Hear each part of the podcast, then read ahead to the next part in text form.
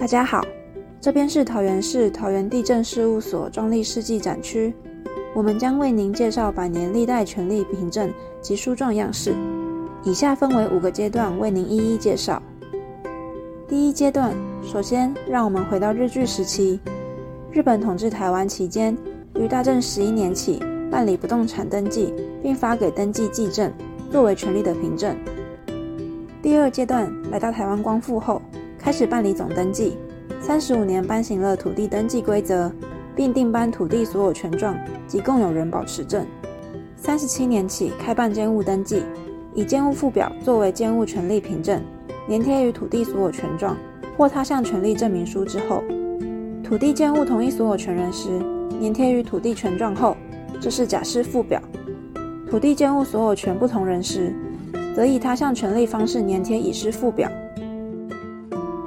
第三阶段为因应社会需求之改进，内政部于五十二年修订他项权利证明书，增列土地兼务标示栏，来因应多笔数的土地或兼务共同设定他项权利之情形，并加设权状背面之变更登记纪要栏，以便于办理他项权利内容变更时填载，无需重发新状，节省民众负担。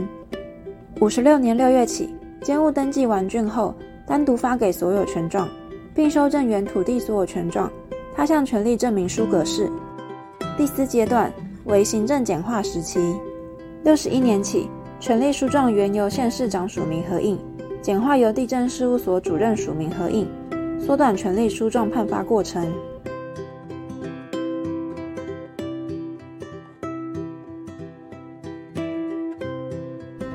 七十一年起，为防范不法人士伪造权状。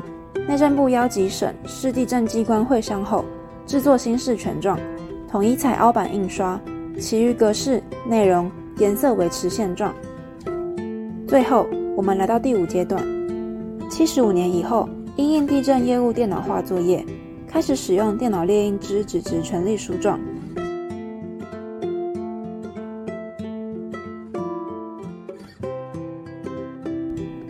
八十七年四月。内政部新增塑胶权利书状，增加多重防卫功能。约一百年以后，因环保考量，改以纸质权状核发。官方仍保留塑胶权状以套印方式的优点，节省人工盖印程序。以上说明，希望能让您对权状更加认识。谢谢您。